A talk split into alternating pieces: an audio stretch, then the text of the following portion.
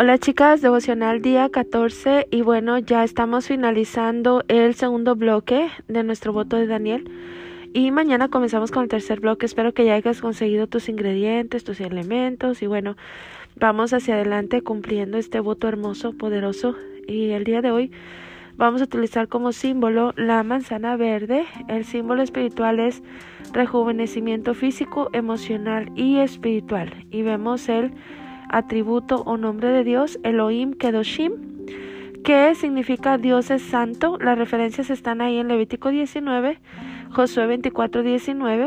El Todopoderoso es único y especial, singular.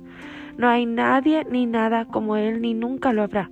Él es distinto de todos y de todo.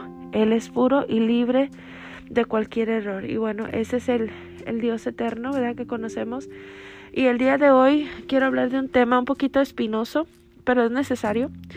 Ayer hablamos de la identidad, hoy quiero hablar acerca de la dignidad, ¿verdad? Porque hablamos de quiénes somos, ¿verdad? Eh, pero hoy vamos a hablar de cuál es nuestro valor, ¿verdad? Eh, ¿Cuál es la razón de mi existencia, ¿verdad? Eh, la persona que perdió su identidad en algún momento perdió su valor. Estamos hablando de gente que se considera creyente eh, de, de Dios, ¿verdad? No estamos hablando de otra gente. Entonces, esto no exenta a nadie de perder la dignidad eh, y vamos escudriñando el alma, porque esto sucede, ¿verdad? Eh, quiero hablar acerca de em, un tema, como te dije, espinoso, pero es la necesidad más común entre todas las peticiones, ¿verdad? De, de una mujer es la oración por su esposo, ¿verdad? Es una parte muy importante de ella y bueno, ciertamente lo es. Quiero eh, leer el concepto de dignidad. Dignidad es cualidad del que se hace valer.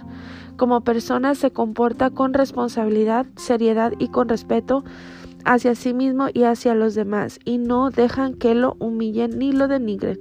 Dignidad es excelencia y realeza. Hace referencia al valor de una persona por el simple hecho de ser un ser viviente. No solamente las personas tienen dignidad, también los árboles, los animales, todo lo que tiene vida. Eh, no depende de razas, ¿verdad? Ni tampoco de estatus sociales, eh, como seres vivos. Tú te mereces respeto, ¿verdad? Entonces, Éxodo 10, 8 y 9 vamos a, estudiar esta parte. Este estudio lo aprendí hace, hace meses, ¿verdad? Y bueno, eh, creo que es una parte muy importante de nuestro voto. Em, en Éxodo 10, 8 y 9, Faraón le está preguntando a Moisés, ¿verdad? Que quiénes son los que van a ir. Estamos hablando de que el pueblo de Israel estaba cautivo por 430 años en la tierra de Egipto y bueno, los tenían esclavos. Hubo un clamor. Fíjate el poder de un clamor. Cuando tú clamas del corazón y sale ese clamor de tu alma, inmediatamente empieza a suceder un cambio. Hay un poder en el clamor. Y bueno, ahí está Faraón hablando con quién te vas, ¿verdad? ¿Quién te vas a llevar, Moisés? Y bueno, Moisés le estaba diciendo, voy a llevarme a los jóvenes, los viejos, ¿verdad? Eh, voy a llevarme a, a los niños, los ganados. Si quieres leer esa porción para que veas, pero ahí es donde le pregunta Faraón a Moisés y le dice, ¿quién es este Dios? ¿Quién? Háblame de él, ¿verdad? Quién es, cuántas naciones ha conquistado, eh, de qué ciudad es el Dios. O sea, lo que estaba haciendo eh, Faraón era como diciendo una desconfianza para ver qué estaba pasando, eh, si era de verdad o no esa petición. Y bueno, había ahí por ahí un endurecimiento del corazón. Pero en esta ocasión, ¿verdad? Vemos cómo ya se había adelantado el Eterno. Y ya le había dicho a Moisés con qué nombre quería que lo presentara. Dijo, yo soy el que soy. Yud, Hei, Bad, Hei. Esas son las letras en hebreo. Eh, y esas letras tipifican, fuera de mí no hay otro Dios.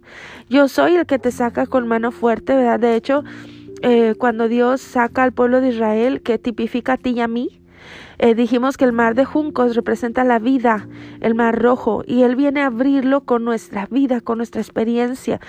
Por eso Moisés estuvo 40 años en el desierto en un entrenamiento, 40 tipifica nuevo despertar.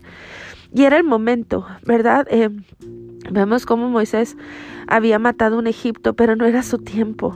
Era muy poco lo que él podía hacer con su fuerza humana. Pero llegó este momento, ¿verdad? Entonces vemos cómo la vara de Moisés fue usada de una manera sobrenatural eh, no fueron milagros los que Dios hizo, eh, se le llama prodigios, esas diez plagas, ¿verdad?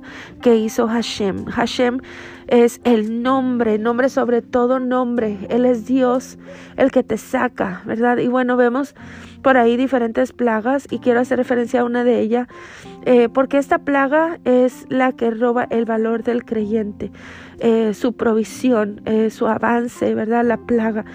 Esta plaga es de la langosta. Entre todas esas diez hubo esta plaga y bueno, em, tenemos que ir quitando creencias limitantes o creencias de otras personas ir a la Torah y entender por ti mismo las cosas, los conceptos, ¿verdad?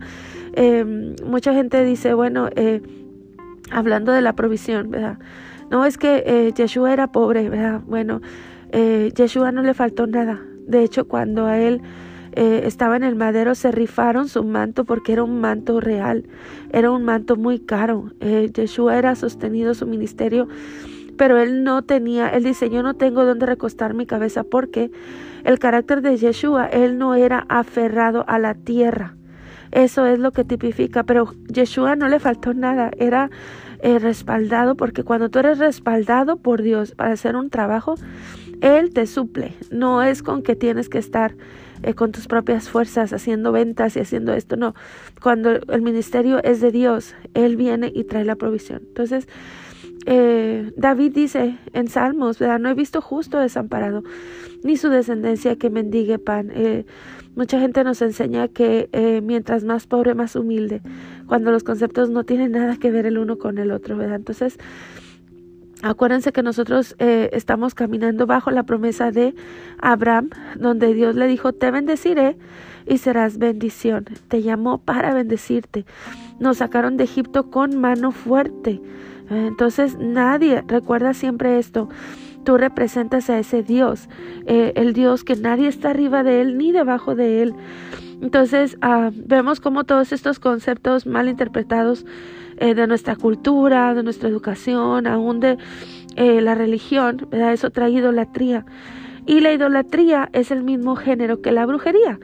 Y bueno, si tú miras, por ejemplo, nuestros países latinos, abunda mucho miseria. Claro que hay lugares donde están bendecidos, pero hay nuestros países latinos eh, se consideran, tú ves a Japón, ves a Italia, ves a otros países que no tienen este problema tan eh, tan eh, palpable, ¿verdad? Claro que hay áreas porque bueno, cada espíritu o, cada tema tiene su territorio, son territoriales, pero em, bueno, eh, Dios le dijo a Abraham, deja tu tierra, tu casa y tu parentela. ¿Por qué? Porque Él no te puede bendecir en el mismo territorio. Parece que tú estás haciendo tu voto en tu casa y nada está sucediendo, pero realmente cuando tú estás haciendo un voto, tú estás saliendo de tu territorio, estás moviéndote a otro lugar y bueno, ahí es donde Dios puede bendecir.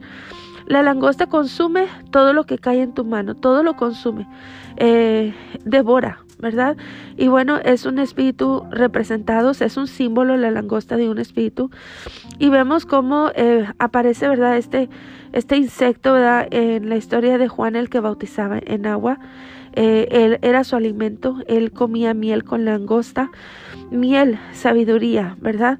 Eh, y eso nos da a nosotros, como quien dice, la pauta para saber cómo sacar la langosta de nuestras vidas. ¿Cómo? Con sabiduría con entendimiento. La langosta, cuando tú has visto una plaga de langosta, no se ve nada, trae oscuridad. Entonces, ¿quién saca la langosta de nuestras vidas? Es la luz, y es la luz de la Torah, del libro sabio.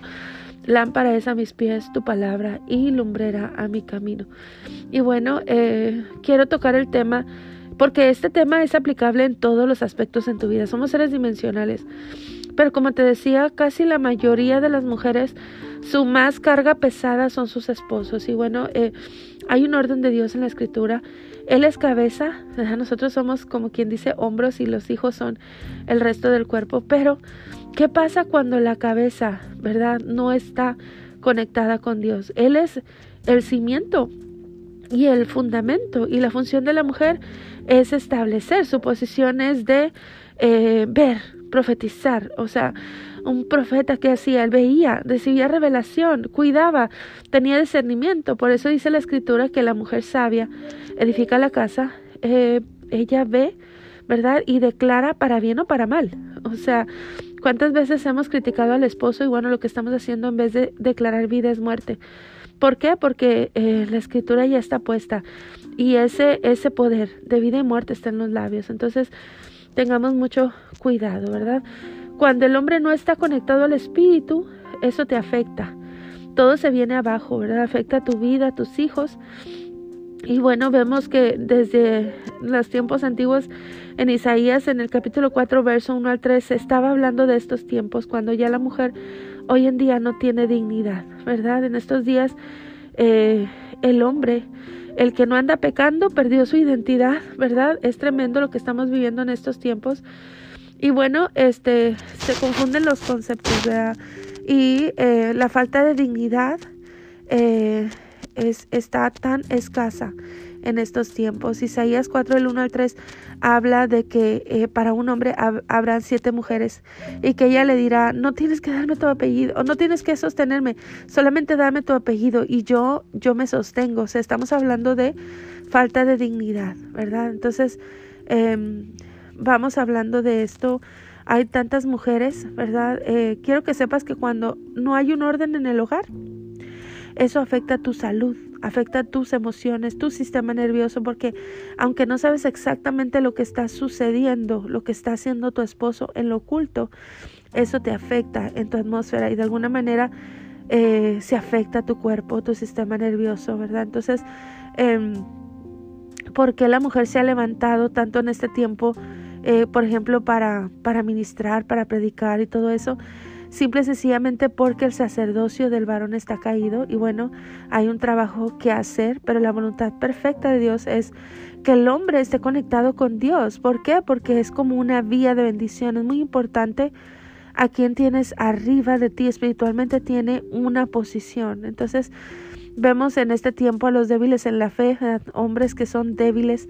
Eh, yo te comenté que la palabra débil tiene una raíz de enfermos, ¿verdad? Eh, hay una porción en la palabra que dice que recibamos al débil en la fe, pero denota recibe, o sea, quiere decir que no para siempre se va a quedar de esa manera. Y bueno, em, hoy por hoy vemos tantas mujeres viviendo un engaño, ¿verdad? La Torah dice que eh, solo con codiciar la mujer de tu hermano es adulterio. Y cuando hay un adulterio en el hogar, no hay matrimonio. Todo es una, es una máscara, eh, todo es una apariencia. Eh, no hay, ¿verdad? No existe. Se rompió. Entonces, muchas veces la mujer sigue ahí siendo contaminada, afectada en su alma, porque aunque no lo sepas, el alma lo percibe. ¿Cuánto, cuánto matrimonio roto, verdad? Ya se ha vuelto normal el que el hombre mire pornografía, cuando acuérdense del ojo malo, allí nada, con el simple hecho de ver. Así lo puso Yeshua. Y tú me vas a decir, es que eso es imposible. No, eso es lo que la cultura te ha hecho creer, que es imposible que el hombre se mantenga fiel a ti, pero es falta de dignidad. Y bueno, vamos trabajando en eso porque yo sé que el Eterno puede transformar a aquel que se rinde, ¿verdad? Cuando tú empiezas a orar por tu casa, empiezas a orar por tu esposo, por tus hijos, los entregas, algo poderoso va a suceder porque Él es fiel a su palabra. Y bueno, ese trabajo de transformación le toca al, eh, al Raja al Espíritu Divino, pero alguien le tiene que abrir la puerta al hogar. Y bueno, la mujer sabia, recuerda, edifica su casa, mas la necia con sus manos la destruye. Entonces, ah, ¿cuántos matrimonios son solo una, solo una apariencia, verdad? Se perdió la dignidad. Eh, el matrimonio, chicas, no fue autoría de la sociedad. Es el matrimonio es una autoría de Dios. Eh, el papel y el anillo son símbolos, pero realmente están simbolizando lo que es el matrimonio de acuerdo al concepto de Dios. Por eso no podemos cambiar lo que Dios eh, instituyó. Entonces, Jeremías 3.1, ¿verdad? Dice que si un esposo te da carta de repudio, no lo puedes volver a recibir. Y malinterpretamos eso de muchas maneras. Cuando el hombre sale de la casa y tú lo vuelves a recibir, perdón, pero no tienes dignidad, ¿verdad? Es, eso te hace daño. y desgraciadamente eh, bajas de posición. En vez de ser señora, en, en, la, en la Torah se, se eh, nombraba a las, mm, las que no eran esposas, ¿verdad? Eran, eh, ¿cómo se es la palabra? Eh, no eran esposas, ellas eran como quien dice las, las sustitutas de la esposa y ellas no recibían herencia en la Torah. Entonces, todo esto es un símbolo para nosotros hoy en día, ¿verdad? Eh, cuánta mujer que es humillada por el hombre y tú lo sigues buscando en el Facebook, en el trabajo, llamando, ¿verdad? Eh, porque te han puesto en tu mente que hay que pelear por tu matrimonio. Cuando no sabes que cuando tú luchas de esa manera, eh, tratando de cambiar la voluntad de un alma viviente, eso te va a secar el alma, ¿verdad? Es la puerta para la miseria en tu casa. Entonces, estamos hablando de dominio propio, de respeto, de dignidad. ¿Verdad? Eh, hay, un, hay una porción en Isaías 54 donde Dios le habla a la abandonada, porque Él está diciendo, se va Él, pero yo aquí estoy, yo soy tu esposo, el que no te falla. Y bueno, eh, la palabra clave para poder recuperar nuestra dignidad es esta porción donde dice, yo no te he dado espíritu de cobardía, sino de poder de amor y de dominio propio. Eh, nos metemos debajo del árbol de Mamre. El, el, árbol de Mamre, yo te hablé un poquito, es un árbol que se da sombra así solo. Y bueno, también representa la sombra de Dios, de la cual habla el Salmo 91, que dice, el que habita el abrigo del Altísimo morará bajo la sombra del Omnipotente. Diré yo, Hashem, esperanza mía y castillo mío, mi Dios en quien confiaré. Él nos librará del lazo del cazador, de la peste destructora, con sus plumas nos cubrirá, debajo de sus alas estaremos seguros. Escudo y adarga es su verdad. No temeremos al terror nocturno, ni saeta que vuele de día, ni pestilencia que ande en la oscuridad, ni mortandad que en medio del día destruya. Caerán a nuestro lado mil y diez mil a nuestra diestra, mas a nosotros no llegarán. Ciertamente con nuestros ojos miraremos y veremos la recompensa de los impíos, por cuanto hemos puesto a Hashem, que es nuestra esperanza, y al Altísimo por nuestra habitación. No nos sobrevendrá mal, ni plaga tocará nuestra morada, pues a sus ángeles mandará cerca de nosotros para que nos guarden en todos nuestros caminos. En las manos nos llevará para que nuestro pie no tropiece en piedra. Sobre el león y el áspid pisaremos, hollaremos al cachorro del león y al dragón. Por cuanto en mí ha puesto su amor, yo también lo libraré. Le pondré en alto por cuanto ha conocido mi nombre. Me invocará y yo le responderé. Con él estaré yo en la angustia, le glorificaré. Les haceré larga vida y le mostraré mi salvación. Ese es el árbol de Manre, aquel que te protege, el papel que quizá un ser humano no hizo, tenía que hacer, de protegerte, de proveerte, de, de levantarte, de afirmar tu dignidad, tu valor, tu eh, identidad. Bueno, Él viene y lo hace. Así que bueno, no estás sola. Eh, te recomiendo ahí donde estás. Em, ya estás con tu manzanita verde, ¿verdad? Eh, puedes comer, puedes comer de ella y después de que se acabe este devocional, ve a la escritura al Isaías 50. ¿Verdad? Y bueno, recuerda esta porción donde dice que recibiréis poder. ¿En dónde? En su presencia. ¿Dónde? Poder y dominio propio en su presencia. Entonces, bueno, tú vas em, enseñando al alma a no rendirse y a doblar la cabeza. Supéralo, ¿verdad? Ve poniendo orden en tu vida. Solo se vive una vez, ¿verdad? Y hay que vivir y ser reales. Cuida tus pasos, tus emociones, los lugares a donde vas. No despie a, a maltratar tú misma tu alma. Em, yo sé que este es un proceso para algunas. Eh, yo sé, yo sé, es doloroso, pero eh, bendito sea Dios que nos da la victoria por medio de aquel que nos ama. Entonces, levanta la cara. Se puede aprender sin pasar por lo que tuviste que pasar. Un nuevo comienzo, una nueva temporada. No te estoy diciendo que tomes decisiones por tu propio pie, por tu humanidad, por tus emociones. No, llévale esto a Dios y te aseguro que Él va a poner orden en tu vida, en tu esposo, en tu matrimonio. Esta parte es importante porque Él es, debería de ser un canal de conexión con Dios, donde por ahí entra la bendición a tu vida, a tu casa, a tus hijos es importante. Entonces, irle limpiando el camino a nuestros hijos, rompiendo iniquidades y maldiciones. Entonces, eh, este es solo el comienzo. Una oración, un clamor, tiene mucho poder. Tú lo vas a ver. Entonces, te dejo ahí en la presencia de Dios para que tú hagas lo que tienes que hacer. Eh, este tema es aplicable en, dimensionalmente en todas las áreas, así que bueno, medita un ratito y checa cómo está tu dignidad. Abrazos, hermosa.